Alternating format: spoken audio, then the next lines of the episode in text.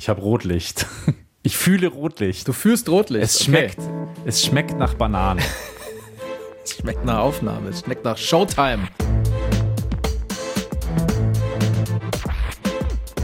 Klassik für Klugscheißer. Hallo und herzlich willkommen zu Klassik für Klugscheißer, dem immer noch neuen Podcast von BR Klassik. Ich bin Uli Knapp. Und ich bin Lauri Reichert. Schönen guten Tag auch von mir. Freitag. Das ist ja immer der Tag, an dem neue Klassik für Klugscheißer-Folgen rauskommen. Und äh, wenn du an Freitag denkst, Uli, hast du da so ein bestimmtes Gefühl? So kurz vom Wochenende vielleicht? Oh ja. Wochenende! Ich bin durch! Saufen! Ja, okay. Irgendwie habe ich vermutet, dass der jetzt kommt. Das sicher auch. Aber sonst kommt da nichts bei dir. Ja, also, ja, okay. Das ist jetzt natürlich etwas übertrieben gewesen, aber Lass gut sein. Du merkst, ich versuche irgendwie krampfhaft zum heutigen Thema hinzulenken. Es mag mir nicht so recht gelingen. Ähm, des, deswegen frage ich jetzt einfach mal direkt: Nach was schmeckt oder riecht der Freitag bei dir? Oder hat er vielleicht irgendeine besondere Farbe? Nee, also nee. Äh, Montage sind natürlich blau, aber ähm, der Blue Monday. Nee, nee, also der Blue Monday, genau. Aber der Black nee, Friday. Black Friday, nee, nee, nee, nee. Also ich, ich, ich, ich, merke da gar nichts. Ich, hm. ich spüre nichts, ich sehe nichts, ich fühle nichts. Das liegt, glaube ich, ganz einfach daran, dass ich kein Synästhetiker bin. Aber es stimmt schon, ich weiß schon, es gibt Menschen, für die ist halt zum Beispiel der Freitag blau, nicht der Montag. Oder auch grün oder gelb oder was weiß ich. Und der schmeckt dann halt nach allen möglichen Sachen. Nach Vanilleeis, nach Erdbeeren, nach Basilikum, nach was weiß ich. Genau, diese Menschen, die nennt man Synästhetiker oder besser noch Synästheten. Und äh, jetzt sind wir endlich da, wo wir eigentlich hin wollten. Bei uns geht es heute um die Synästhesie, denn die hat auch eine ganze Menge mit Musik zu tun, weil zum Beispiel für viele Synästheten haben Töne bzw. Klänge oft Farben oder sogar Formen oder Gerüche oder Geschmäcker, je nachdem, welche Sinne sich denn da verschränken. Uli, jetzt machen wir nochmal ein Experiment, um wirklich auszuschließen, dass du Synästhet bist. Was hörst oder siehst du, wenn du diese Töne hörst?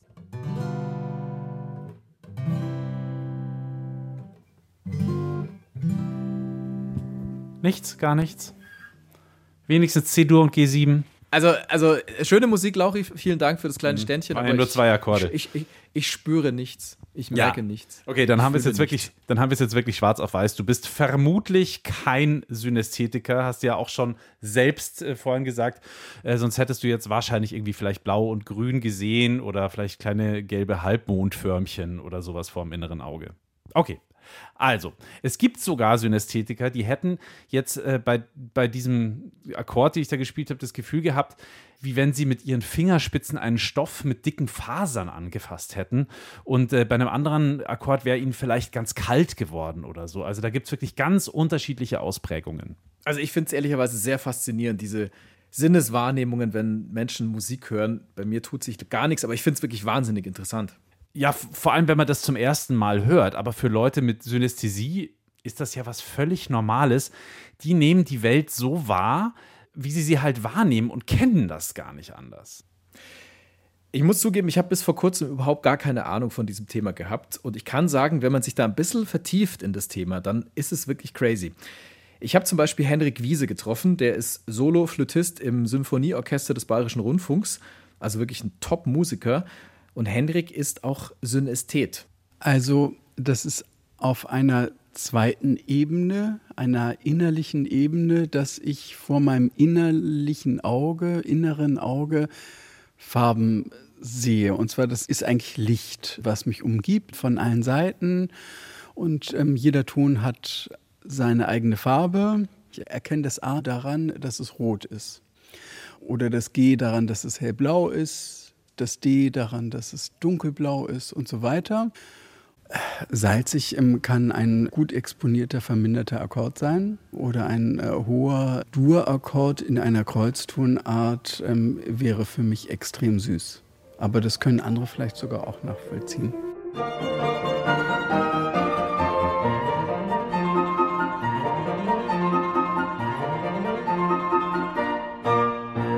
Und da hören wir ihn.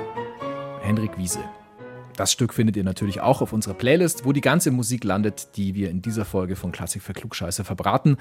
Die Playlist gibt es immer auf Spotify und sie heißt immer genauso wie diese Folge. Wenn ich selber meine Flöte in der Hand habe, dann bin ich ja auch Resonanzraum für mein Instrument. Also nicht nur das Instrument an sich ist Resonanzraum, sondern auch der Körper. Und ähm, der Schall, der breitet sich im ganzen Kopf aus. Ich höre den Klang auch von innen in den Ohren. Und dann ist dieses synästhetische Erlebnis viel intensiver. Und deswegen liebe ich eigentlich auch mein Instrument, weil sich also der, der Schall so toll im Körper ausbreitet. Und der zweite Aspekt ist meine Perspektive. Als Soloflötist bin ich ja in gewisser Weise im Zentrum des Orchesters. Natürlich kann man sagen, der Dirigent ist das Zentrum. Der steht aber ganz vorne und ich habe gleichermaßen viele Instrumente hinter mir, neben mir und vor mir. Auch wenn die nicht alle zu mir spielen. Und Dadurch wird dieses synästhetische Empfinden auch nochmal verstärkt, dass ich das also so hautnah miterlebe im Orchester. Es ist also auch in der Hinsicht wirklich ein Traumberuf, muss man schon auch sagen. Also wenn man diese Begabung hat, oder Begabung ist vielleicht falsch, diese Gabe, dann ja, kann es einem nicht besser passieren, als in so einem Orchester spielen zu dürfen. Äh, das ist schon faszinierend. Also es ist fast schon ein bisschen beneidenswert, was Hendrik da alles spürt. Ich will das auch können. Sieht, ja, ich möchte es auch haben. Vielleicht ist es aber auch manchmal ein bisschen überfrachtend mhm. und ähm, anstrengend. Ähm, egal. Wir hören Hendrik auf jeden Fall in dieser Folge später nochmal. Ich habe aber auch noch andere Beispiele dabei. Also zum einen natürlich Beispiele aus der Klassik für dieses Phänomen Synästhesie, aber auch klar, ähm, Beispiele ja bis hin zum Hochamt des Pops kann man sagen. Also es kommen vor Lady Gaga, Billie Eilish und Kanye West, die sind auch alle mit dabei. Am Anfang, Lauri, war aber das Wort. Also lass uns doch erstmal dieses Wort erklären, diesen Begriff. Woher stammt Synästhesie? Hast du irgendeine Vermutung vielleicht? Woher der Begriff stammt? Also, also Syn ja, das kennen wir auch von Synchron und so, also irgendwie zusammen. Ich nehme mal an, es, es bezieht sich darauf, dass da Sinne irgendwie zusammenkommen, die bei anderen Leuten nicht ja, zusammenkommen. Das, das ist schon sehr gut erklärt. Also es kommt aus dem Altgriechischen. Syn heißt in der Tat zusammen, also so wie Synergie zum Beispiel, Synergieeffekt. Also Syn zusammen und Aesthesis ist die Wahrnehmung. Also wörtlich übersetzt könnte man sagen, es ist das Mitempfinden, die Mitempfindung. Das sind die verschiedenen Sinnesorgane in gewisser Weise irgendwie stärker miteinander verbunden. Wenn also zum Beispiel das Ohr etwas hört, empfindet auch das Auge etwas. Obwohl der Reiz eigentlich ja, ja rein akustisch ist, aber er ruft eben gleichzeitig auch noch so einen visuellen Eindruck mit hervor und vielleicht auch noch einen taktilen dazu. Oh, taktil, was du für Wörter kannst. ja, geil, wenn wir schon mal die Fremdwörter auspacken, dann auch die absolut sinnlosen, also irgendwas mit anfassen vielleicht. Ja, oder Synästheten trinken ein Gläschen Wein und der schmeckt für sie dann grün und er hat gleichzeitig vielleicht auch noch die Form von einem klumpigen Erdbrocken. obwohl der Wein im Glas natürlich flüssig ist und entweder weiß ist oder rot. Oder Rosé. Den Rosé nicht vergessen. Das Trendgetränk ja, des Sommers. Stimmt. Ja, natürlich ein schöner Rosé. Oder halt auch Schorle, indem man einfach weiß und rot zusammenschüttet, dann kriegt man ja auch Rosé. Auf jeden Fall ist das eine ziemlich verrückte Sache. der Rosé des armen Mannes.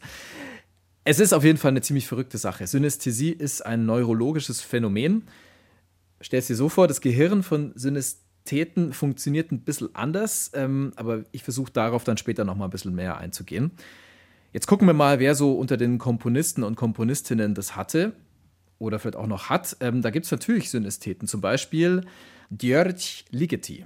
Der ist erst vor ein paar Jahren verstorben, 2006 war das, und der hat mal gesagt, ich zitiere, Klänge und musikalische Kontexte erwecken in mir stets die Empfindung von Farbe, Konsistenz und sichtbarer wie auch tastbarer Form, taktil. Und umgekehrt, Farbe, Form, materielle Beschaffenheit, ja sogar abstrakte Begriffe verknüpfen sich in mir unwillkürlich mit klanglichen Vorstellungen. Das ist schon krass, oder? Ja, also wie gesagt, mich würde es heillos überfordern. und dann äh, gibt es noch ein Zitat von ihm. Zum Beispiel ist der Begriff Zeit für mich neblig weiß, langsam und unaufhaltsam von links nach rechts fließend, wobei er ein sehr leises, artiges Geräusch erzeugt. Links ist in diesem Fall ein violetter Ort von blecherner Beschaffenheit und eben solchem Klang. Rechts hingegen ist orangefarben, hat eine hautartige Oberfläche und einen dumpfen Ton. Krass, wie genau der das auch beschreibt. Ja, ja, jetzt hören wir mal rein, wie sich's dann anhört, seiner Meinung nach.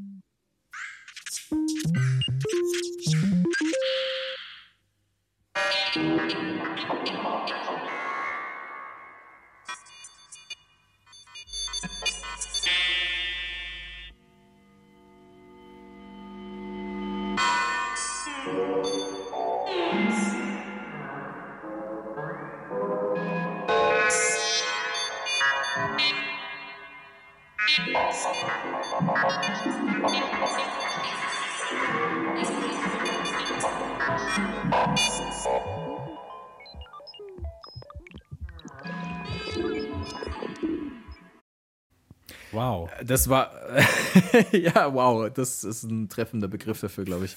Für einen Das Synestheten war das- wahrscheinlich halt ein reiner Farbeimer äh, voller verschiedener, oder eine Palette voller vieler verschiedener Farben. Für unser eins vor allem erstmal interessante Klänge, ja. Aber wir sprechen jetzt die ganze Zeit irgendwie immer über Farben und so. Und es gibt ja so unglaublich viele verschiedene Formen der Synästhesie. Ja, also es gibt insgesamt irgendwas zwischen 60 und 80 Formen von Synästhesien. Und ich werde jetzt alle nach und nach vorstellen, weil diese Folge von Klassik für Klugscheißer nämlich acht Stunden dauern wird und sie hört sich dabei lila an. Manchmal aber auch lila blass den Menschen blau. keine Angst.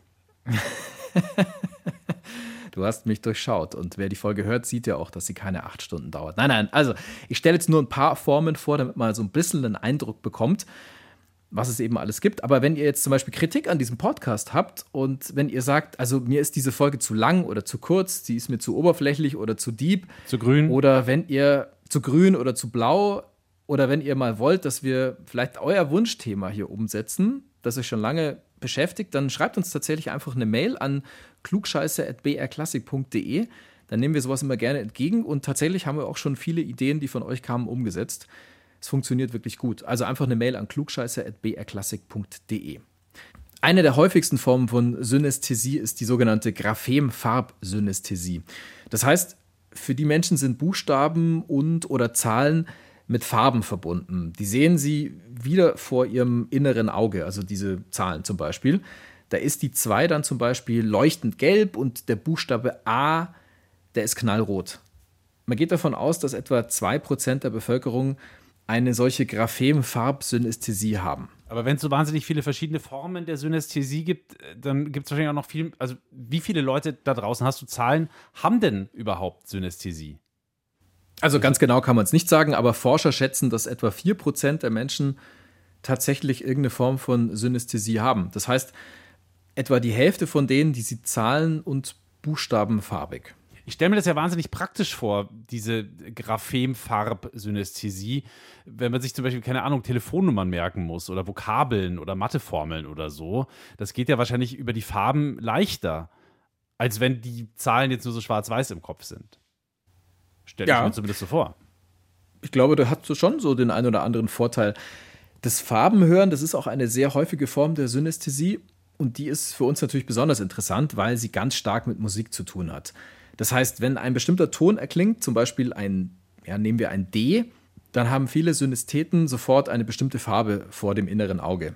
Ja, oder sie ordnen eine Tonart einer Farbe zu. Wenn dann ein Stück in, sagen wir mal, D-Dur steht, dann sieht der Synästhet oder die Synästhetin eine grüne Fläche zum Beispiel. Die kann sogar eine Struktur haben, vielleicht wie eine Raufasertapete oder sie ist ganz glatt wie ein poliertes Glas. Oder aber die Farben, die sind an Klangfarben gebunden. Streicher klingen dann zum Beispiel rosa, Klaviertöne braun und eine Querflöte hellblau. Auch das gibt's. Und ich glaube, das zeigt schon eben diese Besonderheit der Synästhesie. Sie ist nämlich bei jedem Synästheten anders. Also ich gebe dir mal ein Beispiel. Zum Beispiel die Pianistin Hélène Grimaud.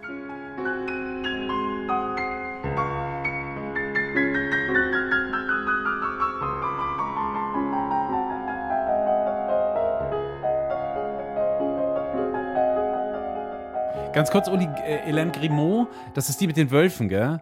Die hat doch, glaube ich, so ein, so ein Wolfszentrum in den USA aufgebaut und setzt sich quasi mit Haut und Haaren für die Wölfe ein. Die hat, glaube ich, ihr Leben dem, dem Klavierspielen und den Wölfen verschrieben und hatte, glaube ich, auch mal einen Wolfswelpen in ihrer Wohnung in New York. Und so.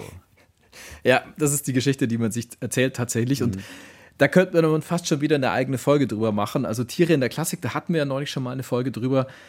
Vielleicht legen wir noch eine zweite Folge mal nach. Ja, es gibt noch so viele Tiere. Es gibt so viele Tiere und es gibt so viele skurrile Musikerinnen und Musiker, die halt einfach irgendeinen Tierspleen haben. Und Wolf ist schon ziemlich spleenig, finde ich. Grimaud hat schon als Kind beim Hören Farben wahrgenommen. Sie kann sich dadurch tatsächlich Partituren besser einprägen, weil die unterschiedlichen Tonarten verschiedene Farben haben. Das ist einfach sehr praktisch, wenn man sowas kann. Ich habe noch ein anderes Beispiel. Der hier zum Beispiel, der gehört auch zum Kreise der Synestheten.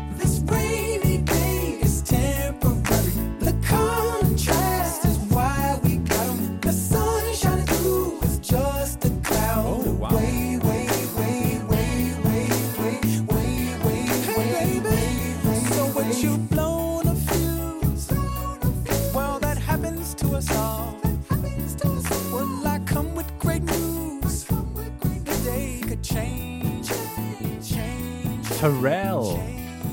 Pharrell Williams, ganz genau, ist tatsächlich auch Synesthet. Wusste Der ich Song, nicht. den wir gerade gehört haben. Ja, ich wusste bis vor kurzem auch nicht. Ähm, aber was ist er eigentlich nicht? Das ist ja eher die Gegenfrage. Ja, und welchen Song hat er nicht geschrieben? Der Mann schreibt ja auch genau, ganz viele ja. Songs für andere Künstler, äh, von denen niemand weiß, dass er die geschrieben hat. Ich glaube, es gab tatsächlich Zeiten, da waren irgendwie sich sieben von zehn Songs in den Top Ten von Pharrell Williams. Egal, anderes Thema. Der Mann ist auf jeden Fall Genie, das kann man sagen, ja. Der schreibt wahrscheinlich dann unter Pseudonym so für andere Leute. Er heißt dann, glaube ich, Pharrell Williams. Mhm. Ah, okay, der, der kam richtig gut an. Ja, Pharrell gebraucht. Williams. Der Song, den wir gerade gehört haben, heißt Just a Cloud Away. Pharrell hört Farben und er verlässt sich auch auf dieses Farbenhören, wenn er Musik schreibt. Das heißt, wenn ein Ton nicht stimmt, dann sieht der Pharrell das. Und ähm, er hat es auch schon als Kind festgestellt. Bei Henrik Wiese übrigens genauso, hat er mir erzählt. So mit 12, 13 hat er gemerkt, dass bei ihm da ein bisschen was anders ist. Das war für mich natürlich einfach auch mal eine Entdeckung, so mit 12, 13 Jahren, dass andere Leute das nicht haben, was ich habe. Ähm, Aber letztendlich weiß ich ja, dass das eine innere Ebene ist. Und ich würde es vermissen, wenn ich es nicht hätte, muss ich schon sagen. Also ich bin froh darum. Zurück zu Pharrell. Wenn der als Kind Earth, Wind and Fire gehört hat, dann hat er zum Beispiel Babyblau gesehen oder auch Burgund, also dieses Weinrot.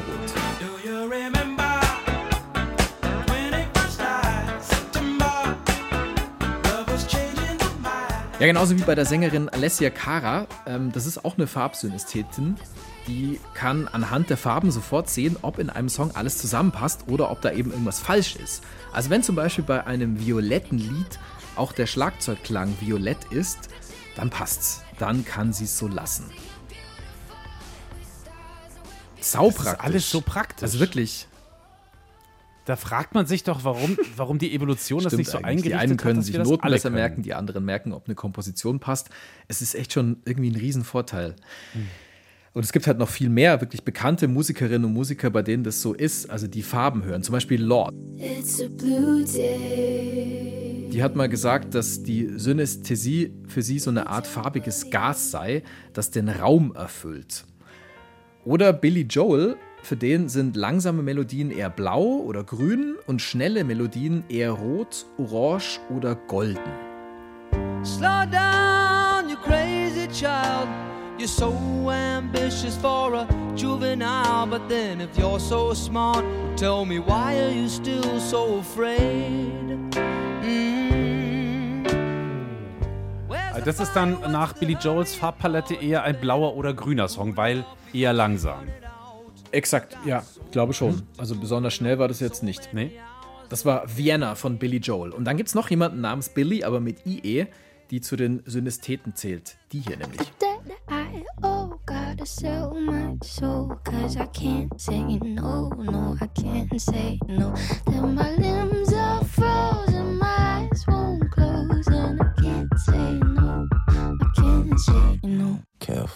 Billie Eilish ist es. Die hat auch Farben und Texturen vor Augen, wenn sie Musik schreibt. Und sie versucht auch ganz gezielt Songs zu schreiben, die dann zum Beispiel so klingen wie das Licht, einer ganz bestimmten Glühlampe. Es gibt dann ein Zitat von Billie Eilish, ich lese es mal vor. Der Song Bury a Friend, den wir da gerade gehört haben, der ist für sie dunkel, schwarz, grau, und braun. Und dann sagt sie, alles, was düster und unheimlich ist, das ist eben in Bury a Friend für sie drin. What do you want from me? Why don't you run from me? What are you wondering? Düster und unheimlich. Das hätte ich auch so gemerkt, aber die Farben, die hätte ich jetzt nicht rausgehört. Charlie XCX, auch Musikerin, ähm, die zählt auch zu den Synästhetinnen, genauso wie auch Lady Gaga. Bei Charlie XCX ist es so, sie mag zum Beispiel keine gelbe, grüne und braune Musik, sondern nur Musik, die schwarz, pink, lila oder rot ist. Okay. Frank Ocean wiederum, der schreibt orangefarbene Songs und für Kanye West, das sind Basslines Sorry, aber bei Frank Ocean wundert mich das nicht. He- Heißt nicht sogar sein erstes Album Orange? Oh, das ist eine gute Frage, weiß ich nicht. Doch, ich muss glaube schon. Warte, lass mich mal ganz kurz googeln. Ich bin mir fast sogar sicher. Ne, Channel Orange, genau. Channel Orange heißt, heißt die Platte. Aber genau, Frank Ocean äh, hat einen Orange-Tick auf jeden Fall, ja. Ja, und für Kanye West, das sind Basslinien dunkelbraun und lila. Snares, also die Drums sind weiß und Klaviere sind blau. So, das sind so ein bisschen die aktuelleren. Jetzt gehen wir noch ein bisschen auf was Älteres, nämlich auf Duke Ellington. Bei dem ist es so, dass er die Note D wie dunkelblauen Leinenstoff gesehen hat. Versucht dir das mal vorzustellen. Das ist jetzt im Sommer, glaube ich, oder im Frühling ganz gut vorstellbar. Ein dunkelblaues Leinenhemd vielleicht bei der Note D. Während die Note G aus hellblauem Satin vor sich hinflattert. Schwer vorstellbar irgendwie, oder? Wenn, wenn ein, ein G auf, schnell auf ein D folgt, dann sieht er permanent Stofffetzen rumfliegen. Ja, das ist ja Leinen, Satin, Leinen, Satin. Ja, aber Das das, kann krass. sich, das kann Also- natürlich, sowas kann natürlich nur jemand sagen, der kein Synästhet ist. Weil wir Eben. uns das einfach nicht richtig vorstellen können. Egal, lass Ja, mal hören. genau. Lass, lass mal Duke Ellington hören. Genau, genau. Duke Ellington und John Coltrane. Der Song heißt In a Sentimental Mood.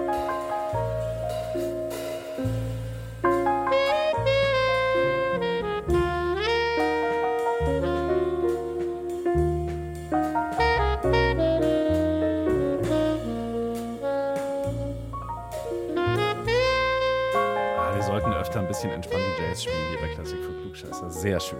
Sehr schöne Auswahl. Mich gleich in eine sehr, sehr gute Stimmung versetzt, auch wenn ich jetzt leider keine Stoffe gesehen habe.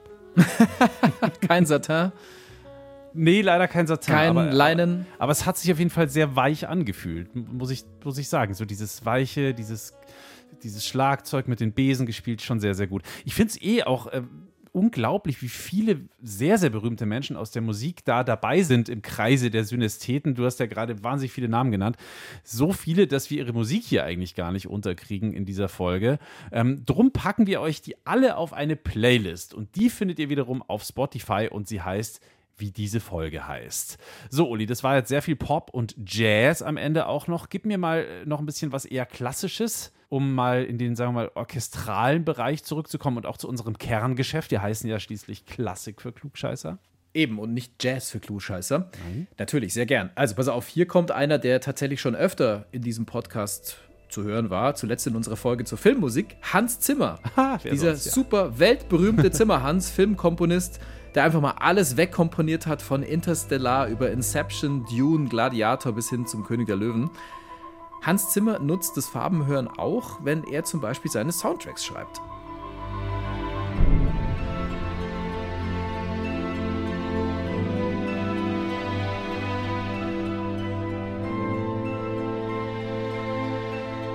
Das ist aus dem Film Interstellar. Das Stück heißt Cornfield Chase.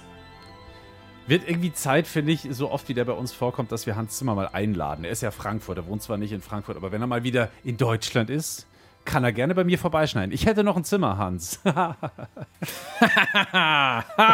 ich glaube, damit kriegen wir ihn. Mit guten Hans Zimmer Gags. Die, der hat sicher noch nie einen gehört. Nie, nie, nie. In Amerika, wie sollen sie diese Gags machen? Das geht nur bei uns. Und ähm, mittlerweile ist er fast nur noch in den USA. Okay, das war Hans Zimmer. Ich habe noch jemanden, der ist leider schon verstorben, Olivier Messiaen. Der ist auch Synästhet und er hat in festen Modi komponiert und ein solcher Modus, der umfasst dann immer mehrere Töne. Also grob vereinfacht könnte man sagen, das sind dann so Art Tonleitern oder Skalen, nur sind die einzelnen Intervallabstände halt anders. Also anders, als wir das von unserer normalen Dur- oder Molltonleiter kennen. Sein zweiter Modus zum Beispiel besteht immer abwechselnd aus einem Ganz- und dann einem Halbtonschritt, beginnend vom Ton C, immer abwechselnd, Halbton, Ganzton, Halbton, Ganzton und so weiter. Und dieser Modus sieht für Messiaen so aus, ich zitiere nochmal, blau-violette Felsen, übersät von kleinen grauen Kuben, kobaltblau, dunkles preußisches Blau, mit einigen ins Violette spielenden purpurnen Reflexen, Gold, Rot, Rubin und Malvenfarbig, schwarze und weiße Sterne. Zitat Ende. Hat so ein bisschen was von Zwölftonmusik auch, diese Regeln, gell? Ja, oder einfach von sehr abwechslungsreicher Bettwäsche. und auch äh, Handtüchern, malvenfarbig zum Beispiel. Das kenne ich, glaube ich, echt nur von Handtüchern. Ich bin gleich fertig mit dem Mann. Ähm, verwendet Messiaen diesen Modus in der Umkehrung, also von C aus erst Ganzton, dann Halbton, dann wieder Ganzton, dann wieder Halbton und so weiter, dann sieht er was komplett anderes. Nochmal Zitat. Goldene und silberne Spiralen auf braun und rubinrot quer gestreiftem Grund. Jetzt möchte ich Das ausprobieren, ob ich müssen wir uns das jetzt mal anhören. Kann. Ja, genau. ja, ja, ja, genau. Das probieren wir jetzt mal aus.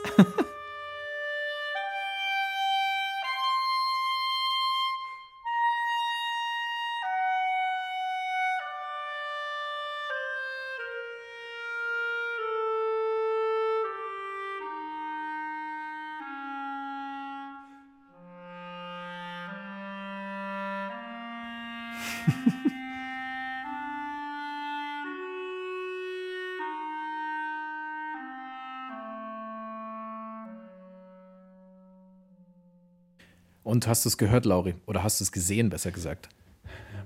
Nee, ich habe es natürlich nicht gesehen, weil ich kein Synästhet bin, aber ich kann mir das schon vorstellen irgendwie. Ich, also, ich kann es mir gleichzeitig nicht vorstellen, aber irgendwie schon, weil das ist sehr intensive Musik, das sind sehr intensive Klänge und natürlich, was du gerade gesagt hast, dieses äh, Ganzton, Halbton, Ganzton, Halbton, das hört man da natürlich sehr, sehr deutlich, gerade auch in der Umkehrung. Ähm, und übrigens wollte ich noch sagen, wir haben dieses Stück schon mal gehabt zwar einen äh, anderen Ausschnitt dieses Stückes äh, hier bei Klassik für Klugscheißer, aber wir hatten es mal in unserer Folge über Tiere.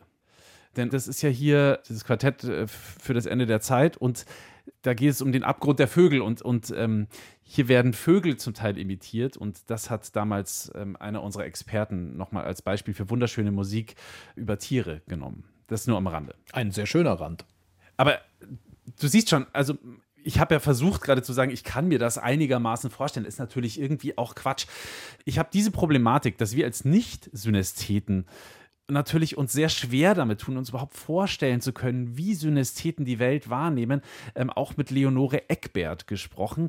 Mein Gespräch mit ihr hören wir nachher noch ein bisschen ausführlicher. Nur ganz kurz, Leonore Eckbert ist die stellvertretende Vorsitzende der Deutschen Synästhesiegesellschaft. Sie ist selbst Synästhetin. Sie hat ganz, ganz viele verschiedene Formen der Synästhesie.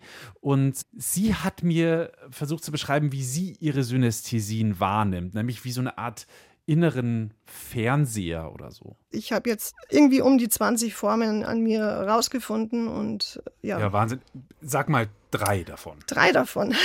Du hast ja vorhin zum Beispiel, als wir hier hochgegangen sind, ich habe dich unten an der Pforte hier im Funkhaus München abgeholt, du hast gesagt, du siehst permanent Farben. Selbst wenn wir uns unterhalten. Nicht nur bei Tönen, wie man sich Ja. das vielleicht so vorstellt. Ja, man muss sich das aber bei mir weniger vorstellen, dass ich äh, Farbe als Fläche sehe, sondern als dreidimensionale Form. Und immer genau da, wo es herkommt. Also jetzt hier der ganze Verkehrslärm, das war schon wieder ziemlich übel und ich habe mir gedacht, schön, dass ich in einer ruhigen Gegend wohne. Ja gut, hier im Studio ist es schön ruhig. Das Ja. heißt aber jetzt auch, während ich mich mit dir unterhalte, Ja. siehst du Ich sehe dich sprechen. und siehst Farben und Formen. Genau, und ich kann vor allem auch umschalten, weil ich habe zum Beispiel diese sogenannte Ticker-Tape-Synästhesie. Das heißt, man sieht das gesprochene oder gedachte oder gelesene Wort nochmal vor dem geistigen Auge.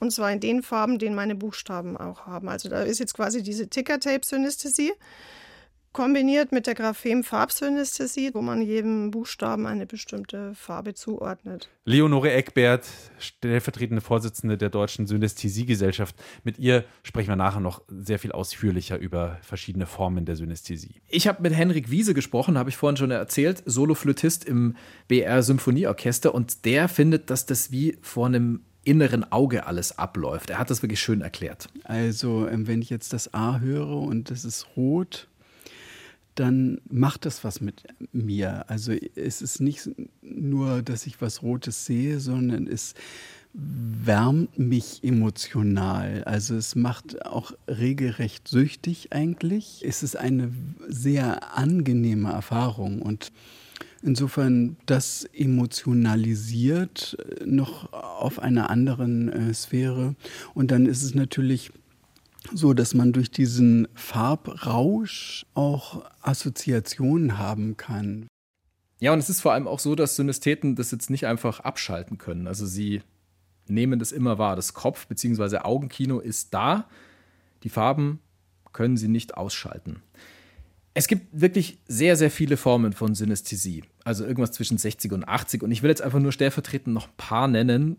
Alles andere würde dann viel zu weit führen. Ich nenne dir einfach mal die Time-Space-Synästhesie. Bei der ist es so, dass zum Beispiel das Jahr oder die Woche eine bestimmte Form hat und die einzelnen Wochentage oder Monate auch oft wieder mit bestimmten Farben verbunden werden. Also das ist auch ziemlich crazy. Vielleicht sieht da die Woche wie eine Ellipse aus, die schief im Raum hängt. Und wenn du mit so jemandem ein Date ausmachst, sagen wir für Freitagabend, dann leuchtet es zum Beispiel rechts unten auf diese Ellipse auf. Dann gibt es die sogenannte lexikalisch-gustatorische Synästhesie. Das sind bestimmte Wörter mit Geschmack verbunden. Es kann sein, dass die das Wort, also zum Beispiel Treppe hören oder lesen und dabei dann einen salzigen Geschmack im Mund haben. Stell dir vor, das wäre jetzt bei einem Wort wie Pudding der Fall. Also Pudding und salzig, das passt, glaube ich, nicht zusammen. Ich kenne ganz wenige Menschen, die ihren Pudding salzen. Ich also auch. So ein gutes Porridge kann man ja mal so eine Prise Salz drüber tun, aber auf dem Pudding? Allerdings muss ich sagen, dass wenn ich das Wort Pudding höre, ich den Geschmack von Pudding mir tatsächlich gut vorstellen kann. Aber so läuft der Hase nicht, ich weiß schon. Nee, so, so läuft er nicht. Auch dieses wabbelige Etwas, das hast du zwar vor Augen, aber es ist an sich anders gedacht. Ja, und dann gibt es auch noch Synästheten, die Geschmäcker mit Farben und Formen verbinden. Also, wenn du zum Beispiel den Film Ratatouille gesehen hast, also diesen animierten Film, Hab ich? Da gibt es ja die Ratte. Hast du gesehen? Sehr gut. ja. Remy, die Ratte. Und da gibt es eine Stelle, wo Remy eben in ein Stück Käse beißt, beziehungsweise in eine Erdbeere.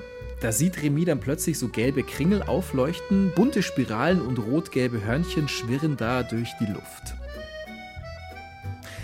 Okay, das waren jetzt mal exemplarisch ein paar Formen von Synästhesie und um es noch komplizierter zu machen, es gibt dann noch Nebenformen davon und dann wird es wirklich crazy. Deswegen, wir sind kein Synästhesie-Podcast für neurologische Phänomene, wir reißen es nur an, aber man kann sich da wirklich wunderbar drin vertiefen in diesem Thema und lernt sehr, sehr viel. Ja, und äh, wie unsere Gesprächspartnerin von später mir auch äh, im Interview erzählt hat, sind auch noch ganz viele Formen noch gar nicht wirklich erforscht und viele Leute haben vielleicht eine Synästhesie, die noch gar keinen richtigen Namen hat und so. Also da ist die Forschung tatsächlich auch noch ein wenig in den Kinderschuhen.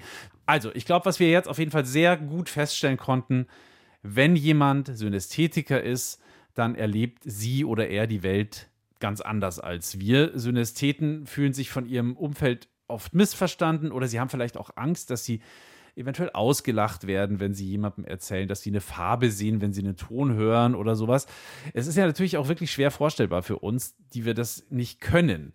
Ich habe ja auch schon gesagt, ich würde es gerne selber mal erleben, einfach nur, damit ich mich da auch ein bisschen besser reindenken kann in diese Situation. Aber ja, mei, es ist halt nicht. Und ganz witzig ist auch, auch wir Nicht-Synästheten verknüpfen in der Sprache verschiedene Sinne. Also wir sprechen ja auch von schreienden Farben zum Beispiel. Oder man sagt, das klingt warm, habe ich ja vorhin erst gesagt bei dem Coltrane-Stück. Oder man sagt irgendwie, das schmeckt irgendwie rund. Oder der Wein ist weich im Abgang und so weiter. Also da bauen wir uns ja auch solche Brücken in so eine andere Sinneswelt und nähern uns dem Ganzen auch so ein bisschen an. Aber äh, wo wir halt solche sprachlichen Hilfsmittel brauchen, können manche Menschen das eben genauso wahrnehmen. Das finde ich halt wirklich faszinierend. Es ist es ist die Realität. Es ist nicht einfach nur irgendeine Forschung, es ist die Realität für Synästhetinnen und Synästheten. Und für alle, die vielleicht selber verstehen wollen, wie Synästheten sich fühlen, gibt es bestimmte Apps, die das ein bisschen simulieren wollen. Äh, eine zum Beispiel heißt Synes Synesthesia VR. Das ist so eine, so eine Augmented Reality App, da könnt ihr euch einen Eindruck verschaffen, wie die Welt da vielleicht so aussehen könnte.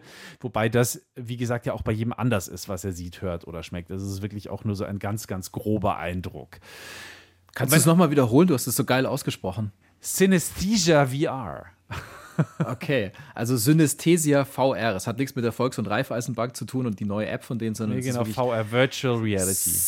Virtual Reality. Geil, Lauri, Richtig, geil. ja. Und wenn euch das, was ihr bisher hier bei Klassik für Klugscheißer über Synästhesie gehört habt, irgendwie bekannt vorkommt, dann könnte es ja auch sein, dass unter euch auch der ein oder andere oder die ein oder andere äh, Synästhetin der Synästhet ist.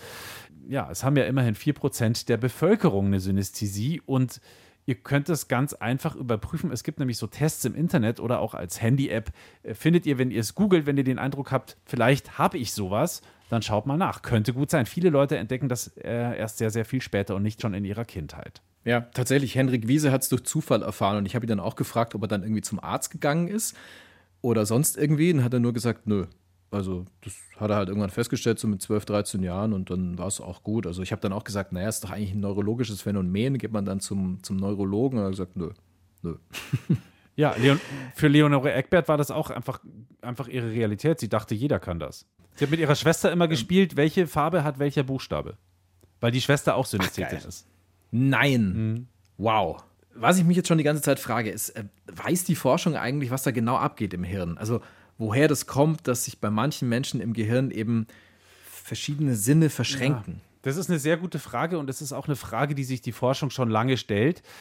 Lange Zeit konnte man ja Synästhesie erstmal wissenschaftlich eigentlich kaum untersuchen. Man hatte die technischen Mittel überhaupt nicht dazu und man konnte deswegen auch gar nicht beweisen, dass das wirklich real ist. Und deswegen haben zum Beispiel auch viele Künstlerinnen und Künstler, die Synästheten waren, niemandem erzählt, wenn sie das hatten, einfach weil sie Angst hatten, dass ihnen entweder niemand glaubt oder aber auch, das fand ich einen ganz interessanten Aspekt, weil sie nicht wollten, dass die Leute denken, sie hätten so eine Art Superkraft. Ah, krass.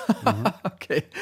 Also, dass quasi nicht das Talent, das Üben, das harte Arbeiten dafür verantwortlich Genau. waren, dass sie geniale Musiker sind, sondern eben die Synästhesie. Ganz genau, so nach dem Motto, ja toll, das kann ja jeder, wenn er sowas hat. Ja, was natürlich Quatsch ist.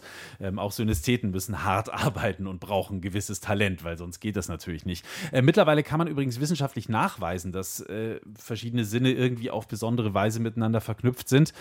Das kann man zum Beispiel mittlerweile seit einigen Jahrzehnten schon im Kernspin sehen, also in der berühmten Röhre, dass die verschiedenen Areale dann im Gehirn auch tatsächlich aktiv sind.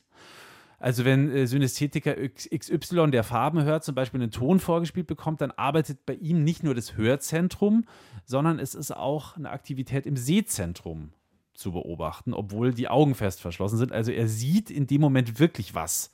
Das ist auch keine Einbildung, sondern das ist wirklich Realität.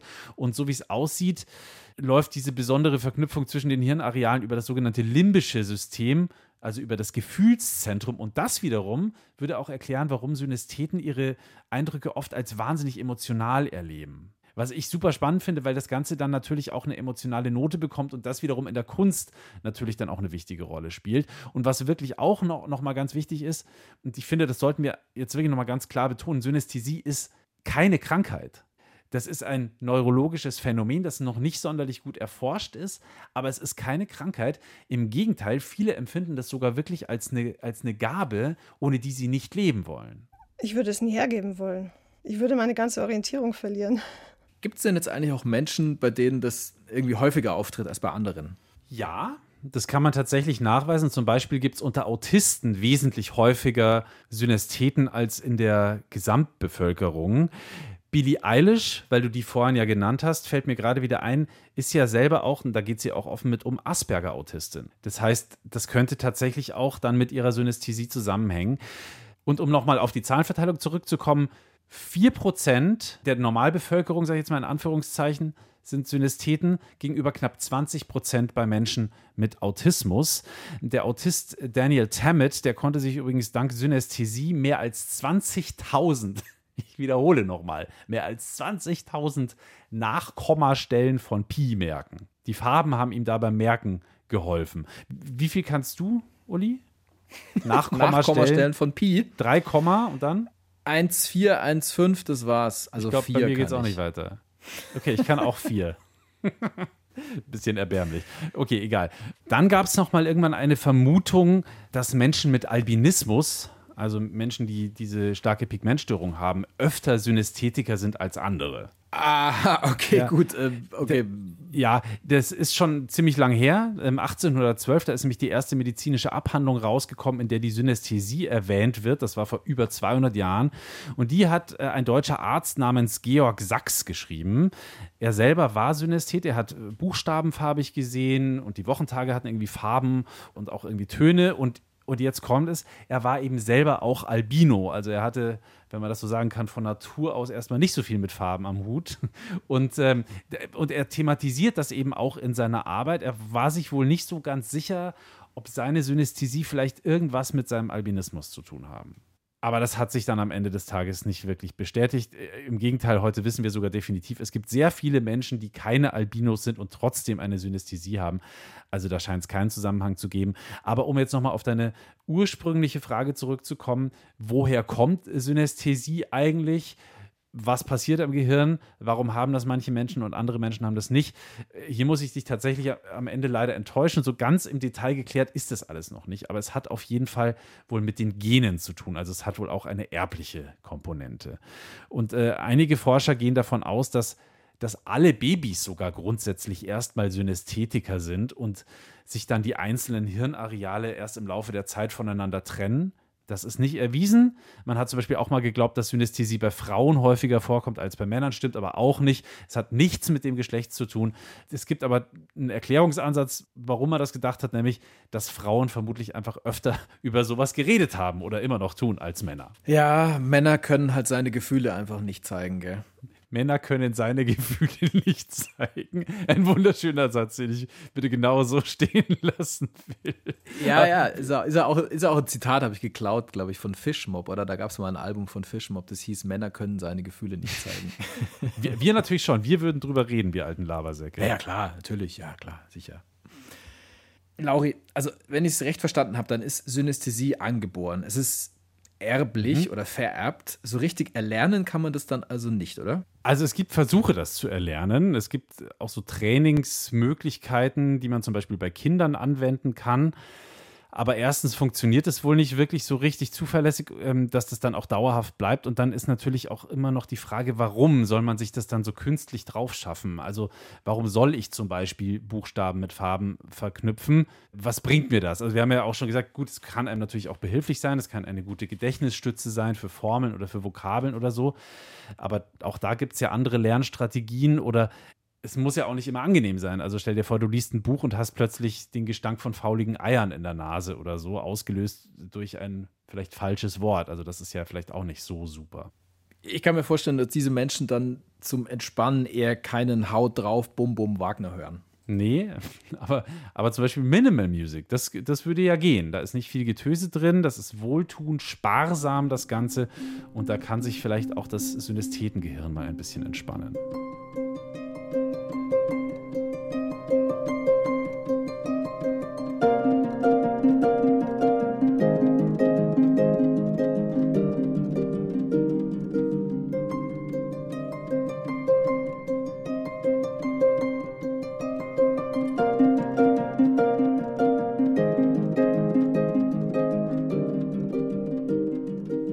Gerade einen der ganz großen Meister der Minimal Music gehört, Philip Glass mit seiner Etüde Nummer 9. Ich finde ja übrigens, äh, Minimal, das tut hin und wieder auch uns sehr, sehr gut. Auch ganz ohne Synästhesie. Das, äh, das macht das Gehirn so schön frei. Und weil du, Uli, gerade Wagner angesprochen hast, der hat es übrigens auch sehr mit Farben. Der hat mal gesagt, sein Tristan, der ist violett und der Lohengrin ist blau und die Walküren, welche Farbe haben die? Was glaubst du? Also in meiner. Gibt in nur meinen, eine. Ähm, ja, ich hätte jetzt gesagt Gold. Gold. Okay. Nein, Ja. sie sind rot, du Idiot.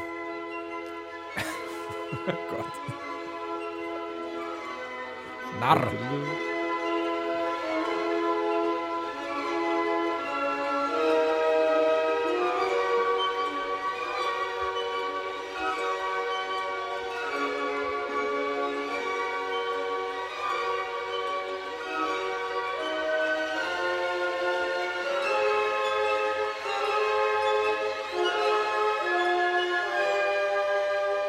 Und hast dich umentschieden von Gold zu Rot? Okay, gut, also ja, Gold ist vielleicht nicht unbedingt das, was da passt, sondern lodernde Flammen um Brünnhildes Felsen. Also, wenn man eine Farbe auswählen muss, dann ist es wahrscheinlich dann doch eher rot, oder? Ja. Also, Gold passt dann nicht so ganz. Gold ist vielleicht der Helm, aber rot ist das, was man da spürt. Deswegen weiß ich jetzt auch gar nicht, ob Wagner unbedingt äh, Südästhet war. Er war einfach nur Ästhet. Oder nur Sünn.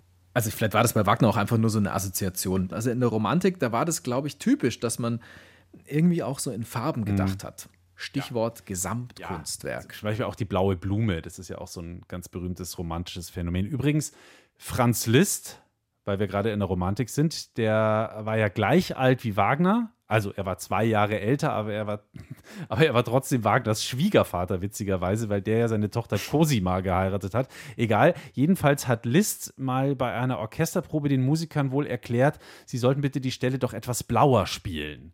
Und auch das heißt jetzt natürlich nicht, dass Franz Liszt unbedingt Synästhet war. Das war wohl auch eher so eine Assoziation, also so eine ganz bewusste Verknüpfung und man hat es eben in der Romantik gerne gemacht. Hören wir mal kurz den blauen Liszt. Also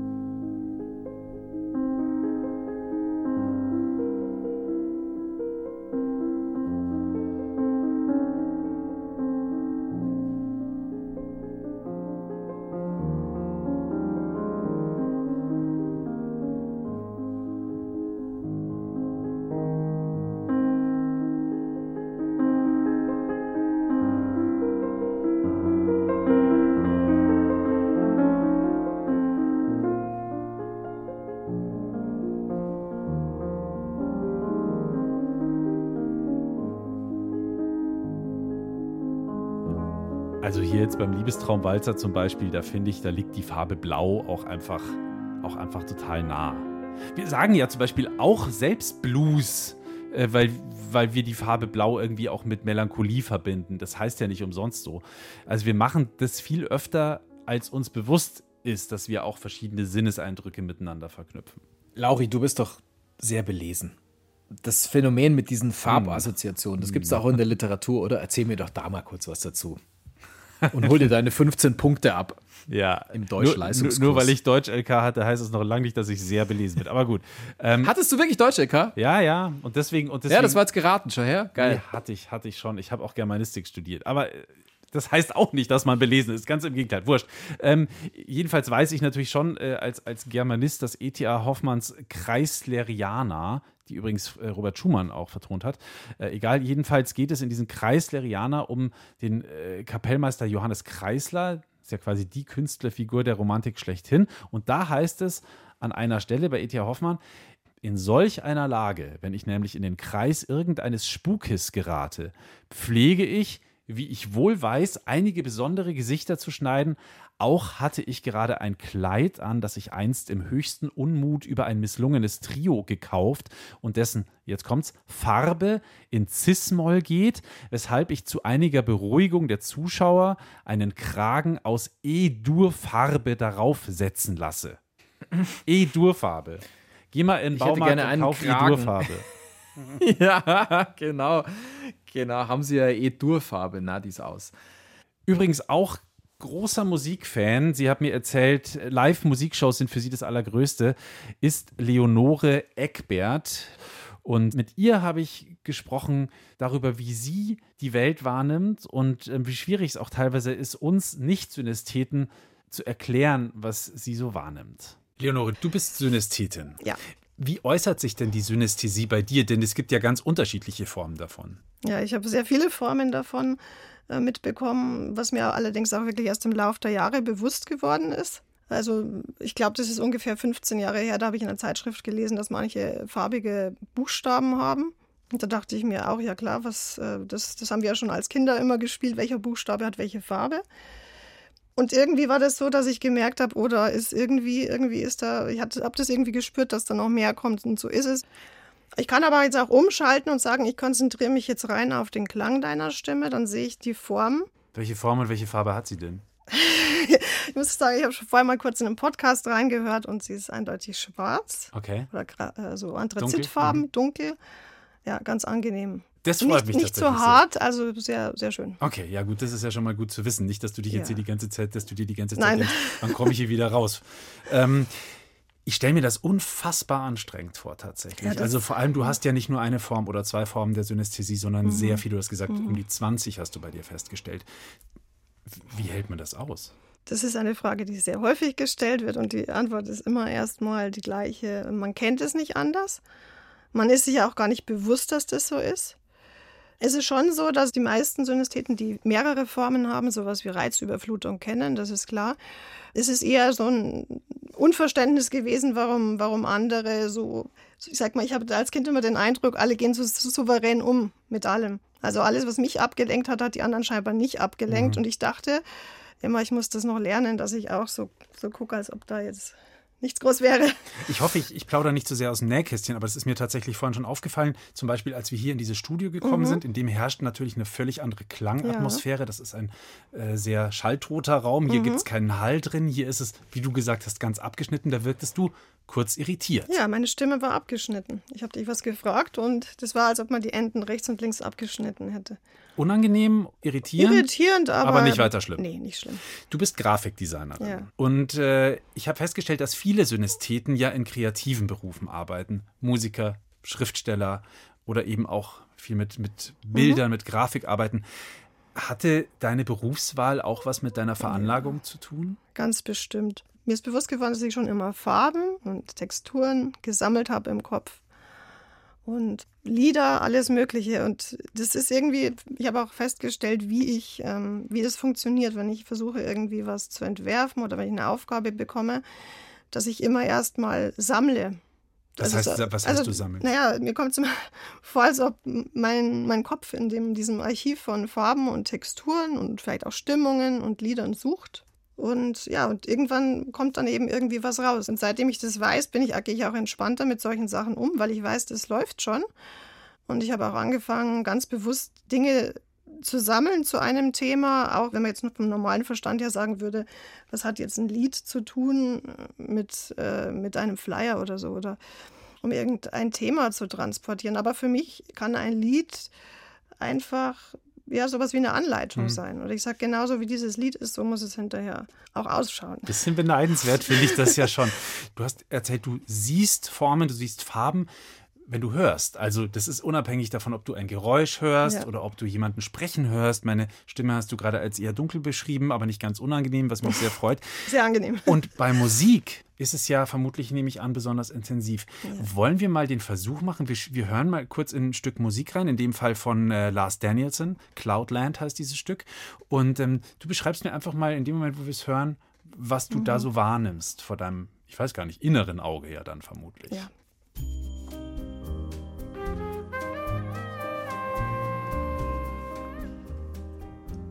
Du ein bisschen lauter? Ja, wir können es lauter Ja, machen. gerne.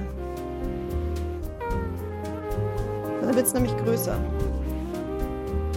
Genau. Also was, was das Schönste an diesem Stück ist, eine, ist die räumliche Weite, die ich wahrnehme.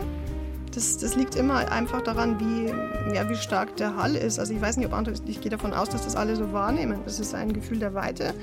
Und so nehme ich das auch wahr. Und ich sehe das Ganze vor so einem hellblauen Hintergrund. Jetzt ist es weg. Genau. Und die einzelnen Instrumente, jedes Instrument hat seine bestimmte Position. Also ich gehöre zu den sogenannten Notationssynästheten, die jeden einzelnen Ton an einer bestimmten Stelle dann immer wieder sehen. So wie auch zum Beispiel die Note A immer auf der gleichen Stelle auf dem Notenblatt sitzt. Dann hast du ja quasi das absolute Gehör. Nein, habe ich nicht. Das habe ich schon probiert. Das glaube ich nicht. Genau. Also anstatt, ja. Sehr prägnant ist ja die Trompete in diesem Stück. Mhm. Hat die eine bestimmte Farbe jetzt? oder Ja, eine bestimmte genau. Form? Also da, bei der Trompete, die ist sehr, ähm, sehr variantenreich in diesem Stück. Also wenn die nur so ganz leicht, wenn die Luft nur so ganz leicht Mhm. eingeblasen wird am Anfang, dann ist die noch so beige, hell, so ein bisschen wolkig. Die kommt von rechts nach links, kommt das rein.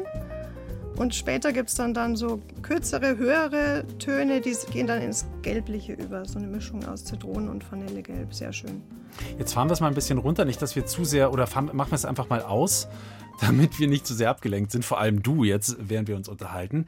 Das ist aber, wenn ich das richtig beschreibe, jetzt für dich nicht unangenehm gewesen Es zu hören. ist- Das ist schön. Ich liebe Musik hören. Ich Mhm. tue seit mein ganzes Leben schon. Synästheten erleben die Welt ja schon, wie wir auch gerade festgestellt haben, deutlich anders als Nicht-Synästheten. Wie ist denn das für dich, wenn du über deine Synästhesien sprichst? Wie jetzt zum Beispiel hier bei uns bei Klassik für Klugscheißer in dem Podcast.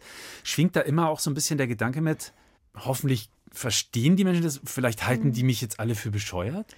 Ja gut, also damit musste ich mich jetzt ja schon vor vielen Jahren damit auseinandersetzen, als man angefangen hat damit. Man hat erstmal angefangen, in der Familie was zu erzählen, dann Freunden. Und am Anfang ist man dann natürlich noch unsicher, man hat nicht dieses Wissen dazu. Und es ist äh, einem vielleicht noch eher wichtiger, was die anderen drüber denken, aber jetzt ist es, wie es ist. Also ich komme da jetzt auch nicht mehr raus. Die meisten wissen das von meinem Bekanntenkreis, die wissen das. Aber wenn man es jetzt jemandem erzählen möchte, man muss immer überlegen, wie ist die Situation, passt es gerade? Haben wir ein bisschen Zeit? Synästhesie erklärt man eben nicht in fünf Minuten Hm. und auch nicht in einer halben Stunde. Nee. Aber wir kriegen einen guten Eindruck, glaube Ja. ich, davon. Und du hast ja auch gesagt, du hast ja nicht von Anfang an gewusst, dass du verschiedene Formen der Synästhesie hast, sondern du hast das ja erst, du hast vorhin gesagt, vor ungefähr 15 Jahren hast du mal angefangen, dir bewusst zu werden, dass das vielleicht eine Besonderheit ist, die du da hast. Wie war das denn, bevor du wusstest, dass du Synästhetin bist? Also ich habe eine Schwester, die ist auch Synästhetin. Wir haben das als Kinder eben immer so durch, wieso, wieso, ich sehe was, was du nicht siehst. So in der Art, gespielt, welche Farbe, welche, welche Farbe hat welcher Buchstabe. Und als ich das dann später mal mit anderen gemacht habe, haben manche was gesagt, die meisten nicht.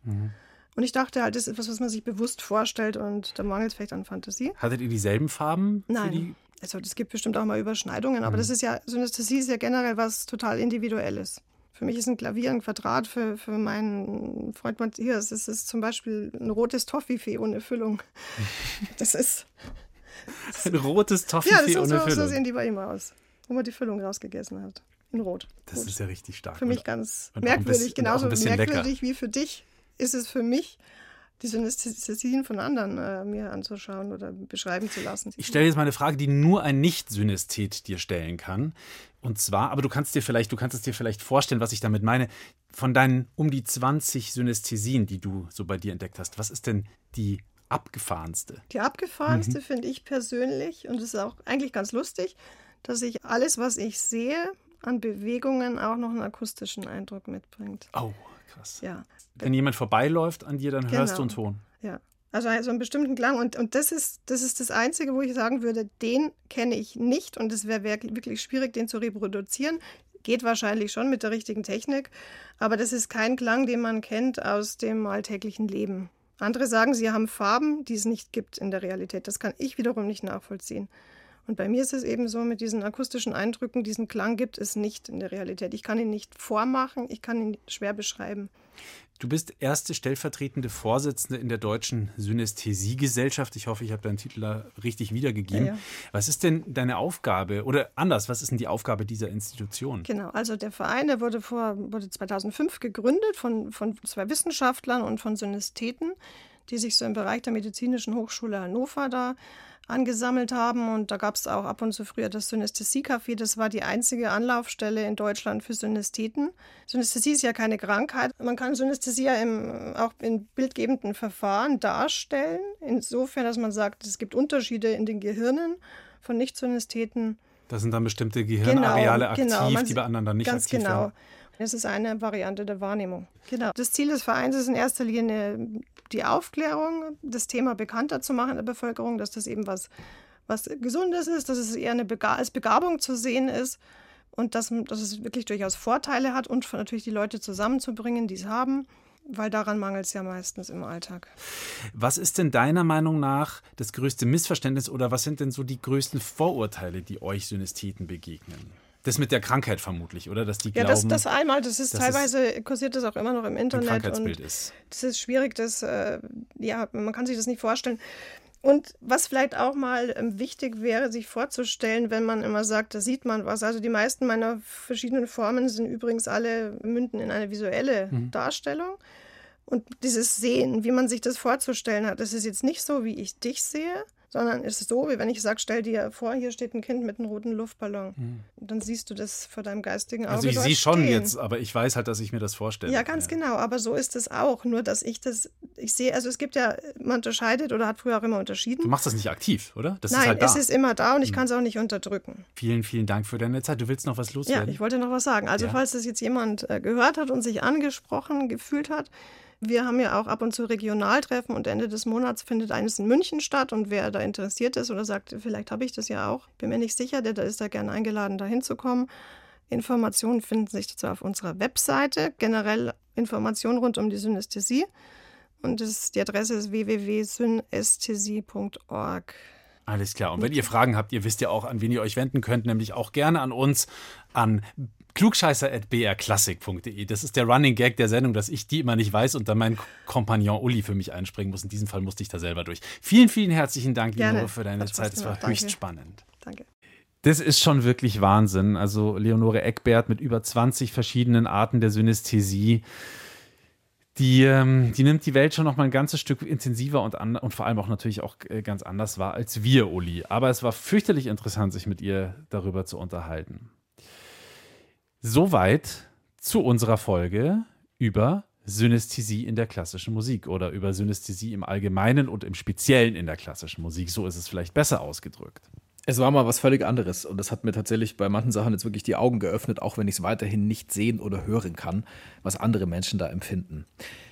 Wenn euch diese Folge gefallen hat, dann seid doch so lieb und lasst uns einen Kommentar da und vielleicht sogar ein Abo, wenn ihr es noch nicht getan habt, egal bei welchem äh, Dienstleister, wo ihr eure Podcasts hört, egal ob das jetzt zum Beispiel die ARD Audiothek ist oder Spotify oder was auch immer, einfach gerne eine Bewertung mit fünf Sternen da lassen, vielleicht einen lieben Kommentar. Und ähm, ansonsten würde ich jetzt gerne sagen, dass wir uns einfach in zwei Wochen wieder ganz normal hören. Aber jetzt kommt der Downer. Es gibt leider in zwei Wochen keine Folge. Da ist einfach bei uns auch so ein bisschen die Urlaubszeit. Und wir schnaufen da mal ein bisschen durch. Die nächste ganze Folge gibt es tatsächlich erst wieder in vier Wochen. In zwei Wochen, da machen wir ein bisschen was anderes, gell? Da machen wir so eine kleine, naja, wie soll man sagen? Ihr kriegt Musik. Mit, Ihr kriegt Musik. ihr kriegt Musik. Uns. Ihr kriegt Musik. Wir machen eine Playlist. Liebeslied, ihr wollt ein Liebeslied. Ihr kriegt Ganz genau, also mit Lieblingsmucke. Mindestens mit ein Liebeslied ist dabei. Exakt. Also es wird leider keine reguläre Folge werden. Die gibt es dann erst wieder in vier Wochen. Da sind wir dann aber wieder richtig zurück. Also wir hauen in zwei Wochen dann nur so was ganz Kurzes raus und basteln euch eine Playlist mit ganz toller Musik, die wir gerade aktuell besonders toll finden. Ich kann jetzt schon mal vorwegnehmen, ich werde höchstwahrscheinlich was draufpacken von Florence in the Machine. Da ist gerade ein neues Album erschienen. Haben die jetzt auch was Musik. Klassisches gemacht? Oder? Genau, die macht immer was Klassisches, nämlich einfach klassisch gute Musik. naja, es ist immer sehr opulent, was die macht. Also da, da, da scheppert es schon ganz schön, finde ich. Absolut, nee, nee, absolut. Es ist natürlich aber auch viel klassische Musik drauf auf der Liste, das ist ja klar. In diesem Sinne verabschieden wir uns einfach von euch, ähm, denn je früher wir uns verabschieden, desto früher hören wir uns auch wieder. Mein Name ist Lauri Reichert. Ich bin Uli Knapp, macht's es gut. Macht's gut, bis bald.